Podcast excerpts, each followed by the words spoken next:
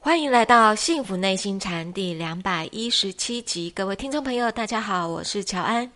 与我们一起在线上的是黄庭禅创办人，也是钟岭山内心教育基金会董事长张庆祥张讲师。张讲师您好，乔安好，各位听众大家好。呃，讲师哦，那个要过年了哈、哦，不知道您知不知道有个新的名词出现？这个名词啊叫做“恐归族”，恐惧回家哦， 就是“恐归族”。为什么会有这个名称出现呢？因为有太多太多适婚年龄的男生女生，他们都非常无奈。可能有的人会讲说：“哎呀，每次哦，如果要回家，被这个爸爸妈妈还有亲戚朋友逼着要去相亲啦，或者是问说你到底什么时候要结婚，大家都很害怕回家哎。然后呢，就搞得他们宁可找一些借口不回家。讲师，您知道目前有这样的现象 吗？呃，对啊，略有耳闻啊。 这个我记得上次在网络上还有一个听众问这么一个问题、啊，他说，呃，这个家里边逼婚嘛，嗯，那么他回去呢，他又没有女朋友，他准备租一个女朋友回去呀、 问我这样好不好你？看多无奈呀、我过年想要回家，为了不想让爸妈失望，还要租个女朋友哎， 怎么办呢？呃，对啊，这个对于还没结婚的人来说，这个太多的关心哦，嗯，反而造成很大的压力感啊呐、对，呃，这个我总感觉就是，似乎大家是没有把这个跟人相处的应对进退的这种方式啊、嗯，呃，做一种教育啊。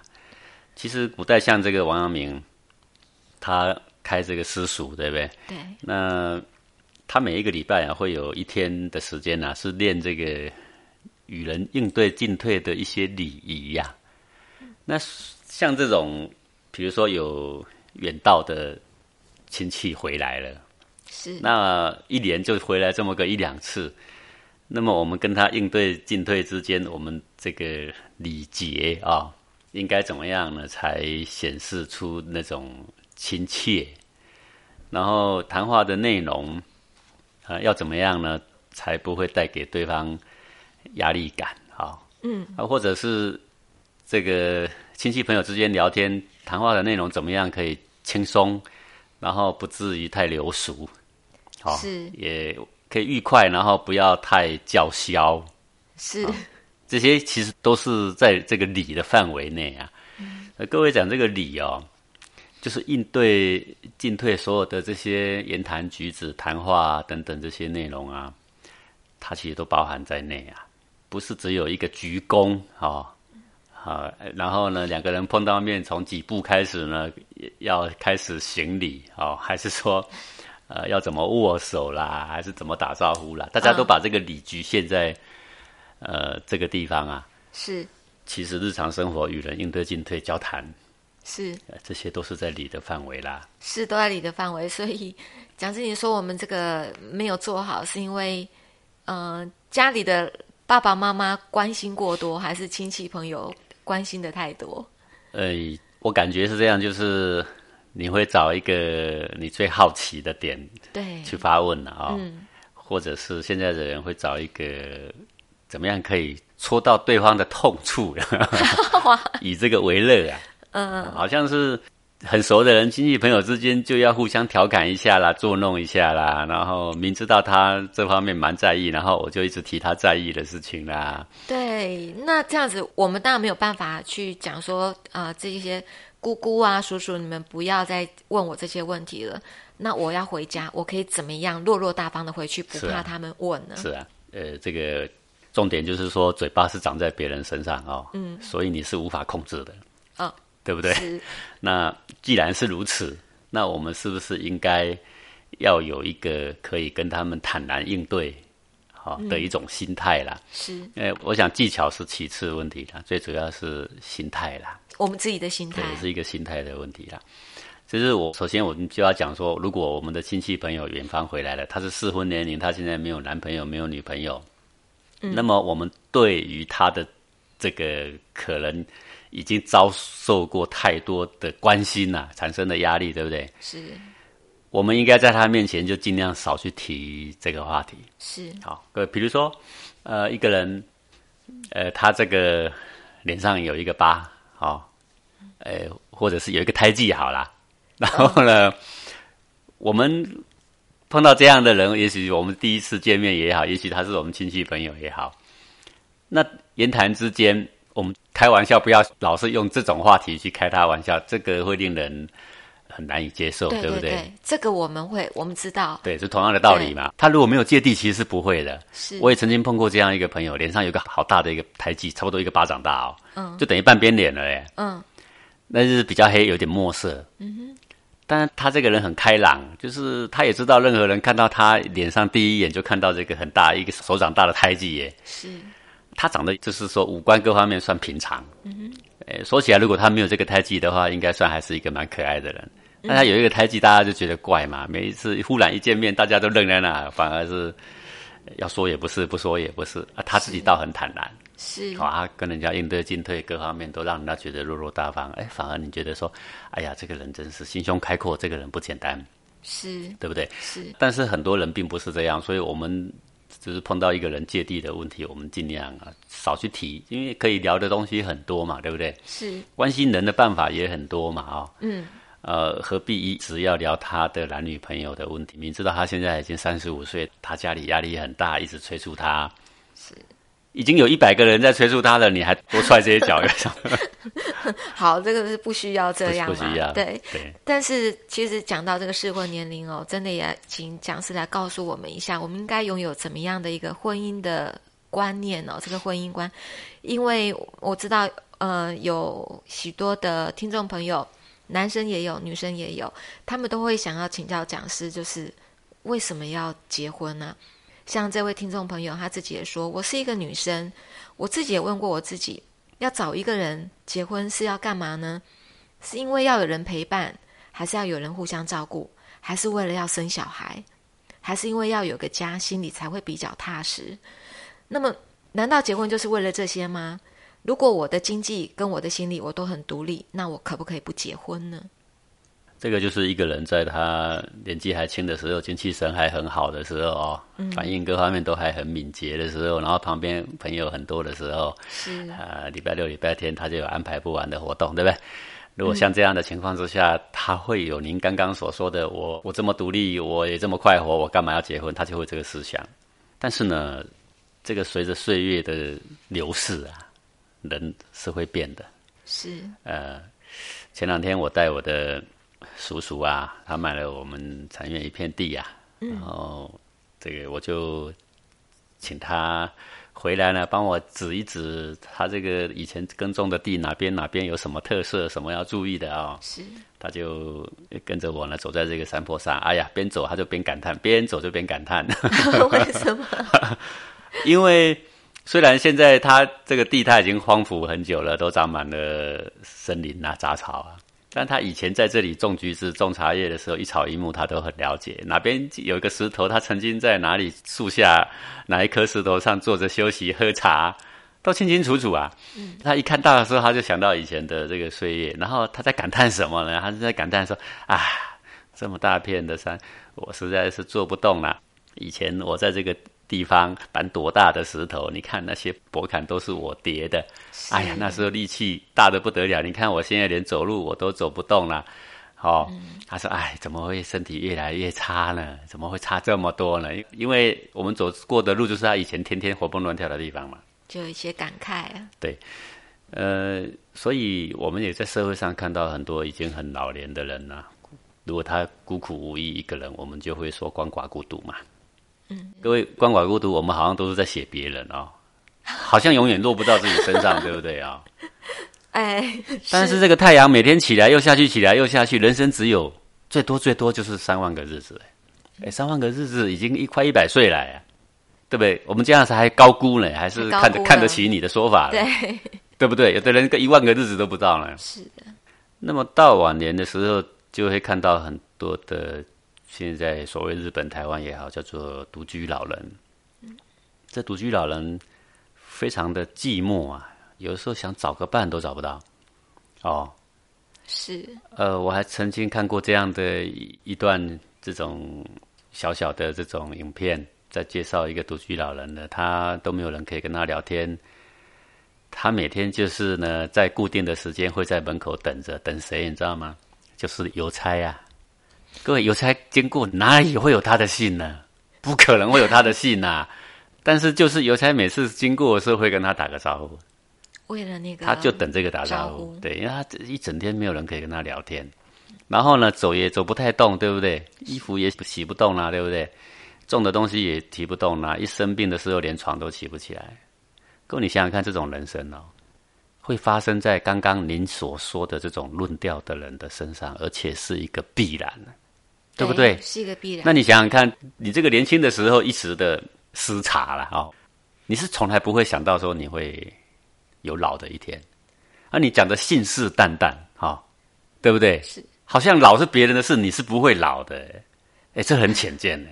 对，讲是的确那样子是必然哦。我有现在拥有那个条件，我没有未雨绸缪。到了年纪大的时候，遇到那我样，们应该为讲一个负责任的态度是，我们的生活态度，我们的人生观是要为社会来解决鳏寡孤独的问题，嗯，这是一个负责任的态度。是而不是你一时的轻狂、年轻耍帅、自以为是，而你的言论所制造出来是一群一群独居老人。你说我现在经济很独立，我告诉你，你不要以为那些独居老人经济不独立哦。嗯，有钱的可多了，是的，问题就是渴望一个邮差跟他打个招呼，对不对？自己跌倒的时候，没有人可以扶他起来。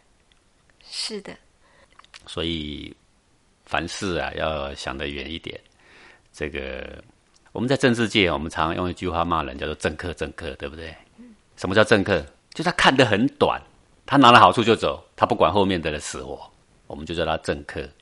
这一个人他看得很远，我们就会叫他政治家，我们甚至会称他为哲学家，我们会称他为大导师，对不对？是原因是他的话可长可久，就是历经了在一百代之后的人再听到，也会说这个人说的话是有远见的。是的，嗯，讲是那么听你这样说了，然后不管是我希望以后年老有一个伴，还是说我有小孩，嗯，我有一个美满的一个家庭，就讲他养儿防老，可以这么说吗？可是如果真的这么讲的话，我想也有一些案例啊，比如说，嗯，妈妈培养小孩子，她也希望这个孩子可以给他相当的回馈，呃，我不觉得是要用养儿防老这样的话，嗯，来叙述一个健康的社会啦，嗯哦哈、因为它不是一个利益交换，是而不是是利益交你换怎么样做会让一个社会有一种温暖、一种人情的流动、一种热络，是一种可以有相互的扶持的一个制度。好，我们讲它制度好了啊，好或者是它是一个可以有相互扶持的一种状态，而不是到处去制造鳏寡孤独，对不对？是好，古圣先贤有鉴于此啊，所以在人年轻的时候，他就会提倡啊，他就要让他的这个社会上只要是适婚的年龄的人，嗯没有旷男怨女，对不对？旷男怨女，哎，已经适婚年龄而没有这个另外一半，男的就叫旷男嘛，女的叫怨女的叫怨嗯女、那啊。难怪我们会恐归对，嘛。我们讲说，我为什么是怨女？我又不怨，对不对？对啊哎，我一个人挺舒服的。嗯，我跟你讲，这个怨女会发生在鳏寡孤独的时候啦，啊会发生在老年的时候。那时候你会看到很多社会的救济、社会的救助。好、现在不是也有还有组织一大批一大批的志工，干嘛你知道吗？这些老人不是没钱的，我们组织很多志工去做善事，去关怀老人，其实并不是送钱给他，哎也不是送吃给他，各位他们现在很有钱呢。送温暖，就是去陪他聊天。哎，不是陪他聊天而已，还要派人巡视巡视，然后呢，看看他呢，还这个有没有正常起床，有没有正常睡觉，好、他能不能很自主的去买买个菜，他还有没有这个气力？各位，这消耗掉很大很大的社会资源呢。是是对不对？但是如果他当时年轻的时候，哦，他想得远一点，是那啊他就不会变成一个鳏寡孤独的制造机呀、是，对不对？那观念是很重要。那当然，有的人想说，可是你们那些结婚的未必一定幸福。当然，结婚的也有离婚的，结婚的也有很坎坷的。 而且比例蛮高的。哦现在对，但古代这个比例是很低啦。但是大家庭的生活，当然免不了人跟人有冲突，但是总是整个家庭来看，好、是气氛是很热络的，对不对？嗯对，当然我们也不希望成为旷男怨女嘛。就是刚刚我们那位女性的听众，她自己觉得，哎，我其实我我可以感觉我可以不结婚。嗯那蒋师你这样说，我们就清楚了，因为我不希望成为到时候鳏寡孤独那一代的怨女。好，可就是是那任何人、任何为政者，或者任何地方父母官，是或者是任何有远见的人、任何的哲学家，是他们肯定都会支持，只要就是在社会上适婚年龄的人，是每一个都组成家庭，是好、呃，不要到处社会上充满着旷男怨女，哎，是这个每一个家庭呢都有老人，都有小孩，嗯，哦，那这个也是能力上的充分应用啊。你看家里有一老，对不对？这一老可以照顾小孙子，对不对？对呃，年轻的人呢，白天呢就可以到田里工作工作，到公司上班上班，是啊、是等等，这也是能力很充分的运用。那老年人看到小孩呢，就有朝气，嗯，就不会死气沉沉了、各位，你想想看，如果你已经年老了，你现在有七十岁，你很有钱，但是你每天面对的是四面墙壁跟一台电视机，对不对？还有步履蹒跚的生活，很萧条 哎、很萧条，你的观念制造很多萧条，其实我觉得是一种错误啦，是的啊，一。种错误。所以啊，像这些恐归族的男男女女，其实有的并不是说他自己要不婚，他也希望能够找到合适的伴侣。对，对，像这位嗯、呃男性的听众，他大概三十岁左右，他自己也说，讲是我自己觉得对我长得还不错啊，我也大学是毕业啊，我工作上野心也不是很大啊，对。嗯、也很善良啊，但是但我是他就是不善于交女朋友。嘿， 对啊，怎么办 呢、诶、哎我觉得这个是要坦然面对啦，因为有的人，嗯长得很好看，他一下子就会有女朋友、有男朋友，对不对？有的人长得很普通啊，哦，诶、很奇怪，有的人长得很丑，男女朋友还是不断，哦。对呀、有的人长得很漂亮，竟然也没有人敢追，嘿，这个也、对也会发生。是的，那没有关系，如果是古人的话，他们会很乐于接受家人的热情，帮他们促成，媒妁之安言排，吗？对，这有什么关系呢？有关系吗？既然你这么样的内向，嗯，既然你迈不出这个步伐，是我们大家来帮你促成另外一半，而且另外一半也是很内向，他也是跨不出这个步伐。但是你们两个人缺乏是中间一条线把你们拉起来，对不对？是好，那我们看人，我还是要劝这些年轻朋友，看人，我们不能只是看外表，好、呃，我们要跟这个人适度的交往，看看他，呃，有没有一个比较好的内涵，是好、可以呢跟你相处下半辈子，我觉得这个比较重要。是为什么你会恐归？因为你很怕人家问你，啊你看你还很怕，对不对？你又很怕人家帮你介绍，对不对？对你也很怕坐上那个相亲的餐桌，对不对？嗯对，好，你无所不怕。简单 的说，你就是怕，都是恐惧，你。你其实没有自由，嗯，就光光这点事你都怕。是说实在话，你怕的事还可多了，哎是对不 对？对，讲师您讲的对，是啊，你就是人家给你过度关心，你都觉得也怕难 堪，对不对？嗯是那你无法应对的事可多了。简单的说，就是你不善于应对进退了。我自己都不善于应对进退了，啊，你为什么不善于应对进退？缺乏练习啦。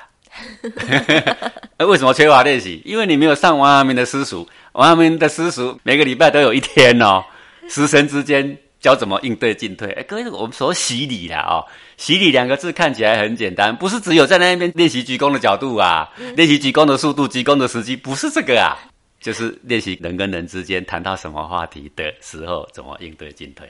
讲师您举例说明一下好不好？在对王阳明的私塾里面，不是只有鞠躬，然后他们怎么样练习哎？我举例好了，我们盖这个呃教室的时候啊，嗯不是都会请到一些工人吗？是那我们知道，这个很多建筑的工地的工人都是比较社会的这种呃中下层的人士嘛，哦，他们受过的教育啊，可能比例上比较少。所以表达比较直白，粗俗的话语很多啊，嗯比如说《三字经》啊，哈，我所看过的工地都是这样，因为我年轻的时候也看过很多工地啊。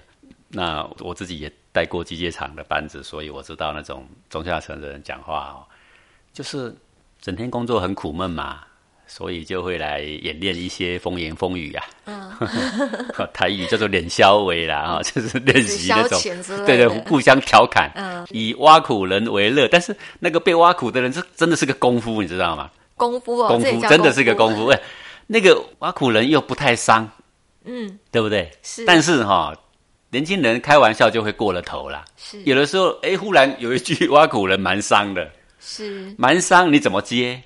哎，对，你不觉得这是功夫吗？哎，是有功夫你看，哇，这个人刚刚接的真好，本来是劣势，忽然这一句话一接， 哎，变成昂扬起来了。我要变成挖苦他的人，反而很难接招，可是又不伤。而又挽回了颓势，哎，这种重也点不简伤单呢，对不简单呢，功对不对？夫那我们在盖这个教室的时候，就请了一班工人了、那一班工人，我觉得是工人里面算是比较绅士的啦哦。虽然是绅士归绅士，但是他们彼此之间，因为你各位你想想看，比如说你做模板，你扛模板钉钉子，扛模板钉钉子，用锯子锯模板，不是整天做， 不是很苦闷吗？对啊，很苦闷，是不是？彼此之间要讲一些来互相调侃啊，开开玩笑啊，这样工作是不是比较不会无趣？好，我我想他们之所以会挖苦人，就是因为生活无趣啦。啊，如果多讲一些正经话，整天讲正经话，各位也是很无趣嘛，对不对？所以彼此抬杠，日子好过 对，。啊然后他们就在抬杠，抬杠，抬杠，你就发现你站在旁边慢慢听哦。我那一阵子，因为我常常盯着他们工作，我在旁边慢慢听，说哇，这抬杠还真是一个功夫了，你知道吗？是个功夫哎。因为以我的立场，有些时候他们那一句话，如果讲在我身上，我真是还不知道怎么回。有难度，有难度，你不知道用什么样的语调去回 应。对，只是因为我们平常跟他相处的模式，并不是像他们那样对的轻佻啦，是所以他们比较不会用那种很戏谑的话开玩笑开在我们身上。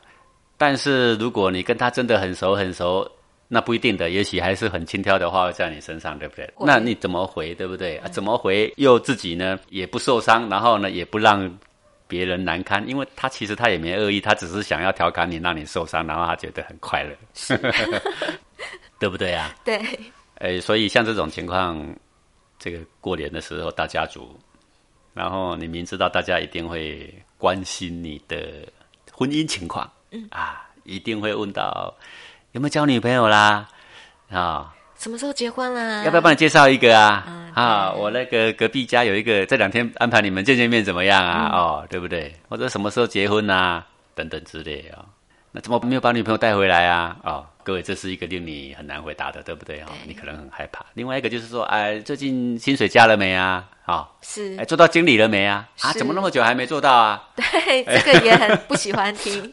对不对 对？公司赚钱了没 啊？啊每，个不月容易薪吧？多少啊赚钱不容易 吧？对吧？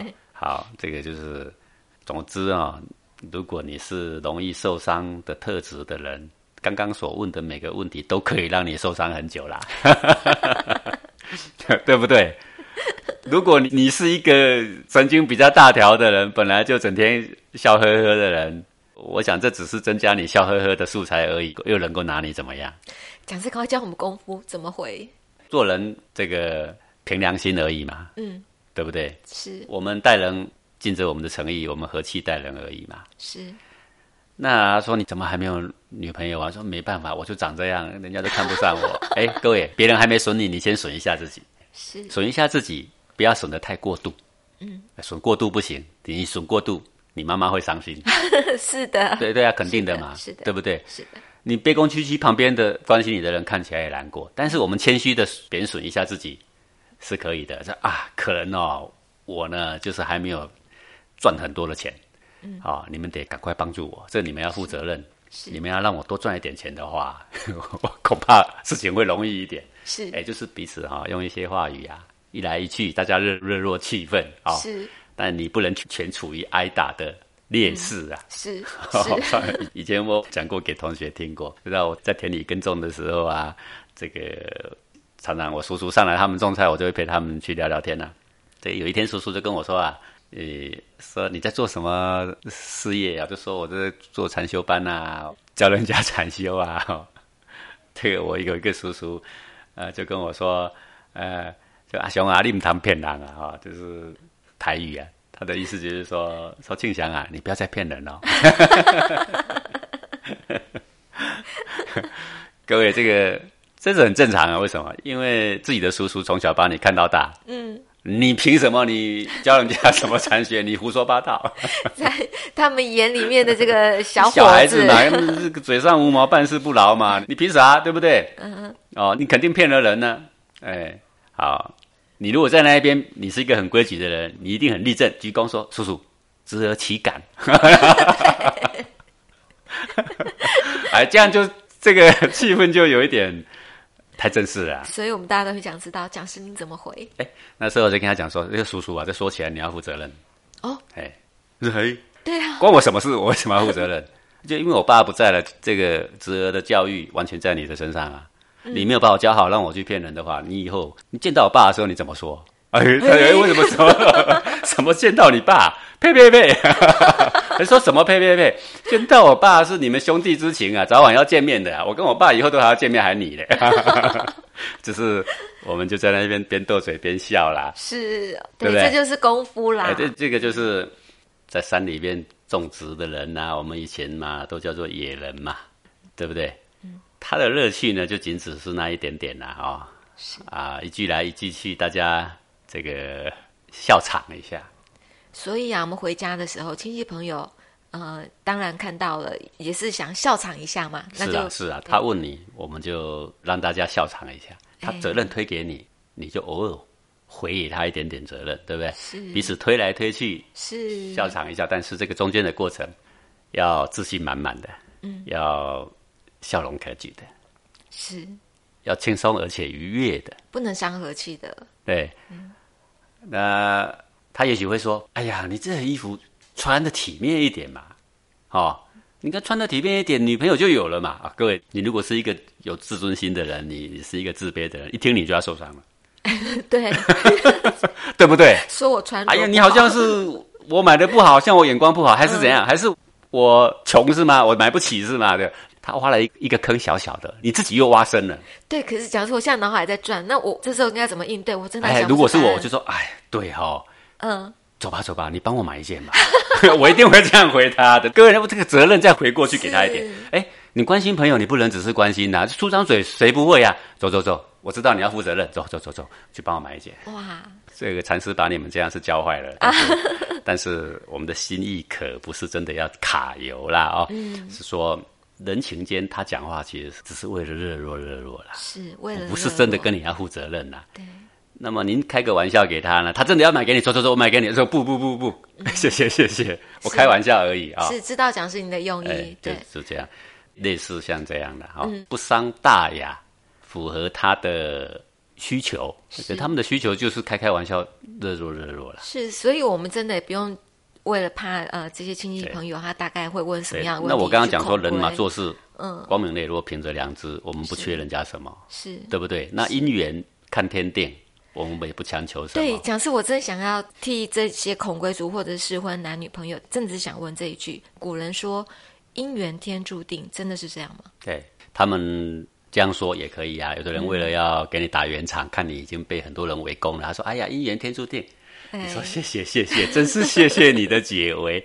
不过呢，还望各位多帮忙，啊、有好的对象帮我推荐几 个嘛，这有什么关系呢？是那你说啊，我很怕相亲，哎，这就是要练习呀、对，你为什么怕相亲？就哎呀，不认识的人，然后一堆人坐在那，然后呢，那么多只眼睛望来望去的，多尴尬，对不对？是各位啊，如果你连这样都怕，以后你怎么当主管啊？哎呦，主管，你主持一个会议，召集二十个人来开会，四十只眼睛盯着你，你连个话也讲不出来啊，嗯不是吗？是你这个时候轻松的下来嘛？哎，你如果你去相亲的时候轻松的下来，本着我们的诚心、光明磊落嘛，你今天又不是设局骗人，你有什么好担心的嘛？对不对？这个问他小姐，您贵姓啊？很高兴今天认识你，希望有一天我们哎交交朋友，好、嗯哎，增广见闻，多认识认识。对啊，你跟谁讲这些，其实不就是这些话吗？对不对？是的，所以讲师真正要问你的是说，对我们每个人有每个人的姻缘，这个姻缘真的就是天注定嘛。如果真的是这样的话，那么长辈帮我安排相亲，我就去，因为搞不好我的姻缘就在那是个啊，你的相姻亲缘说不定就是长辈安排才会成功啊，对不对？嗯说不是一定要人家拉个线你才会对成功啊，对不对？对然后你就说哦，我不要这样，我要自由恋爱，因为恋爱是崇高的，对不对？嗯，好，那你就用这个思想，说不定就是要长辈给你拉一条线，这个恋爱才会成功啊，是，对不对？是说不定你自由恋爱，你就是没这个命啊，哎，哎，啊，没这个命是好还是坏还不晓得，因为很多自由恋爱的都离婚啦、对不对？ 那个到底是对还是一个错？我告诉你，哎呀，还说不准。 是对不对？看看古代的人离婚也没这么多，人家五代同堂，其乐融融。是过年的时候啊，这个整个家族啊热闹非凡，嗯对不对？你看人情多么的温暖啊、哦，对，这多热闹，不是很好吗？是是，谢谢讲师哦。从讲师你刚刚的一席话里面知道啊，今天我们要找到另外一半。讲师你一直在跟我们讲，就是说看这个人的人品怎么样啊、然后呢，他有没有为他人好的心，孝不孝顺，品格如何，呃，可不可以承担一辈子哦，呃，有这样的一个责任。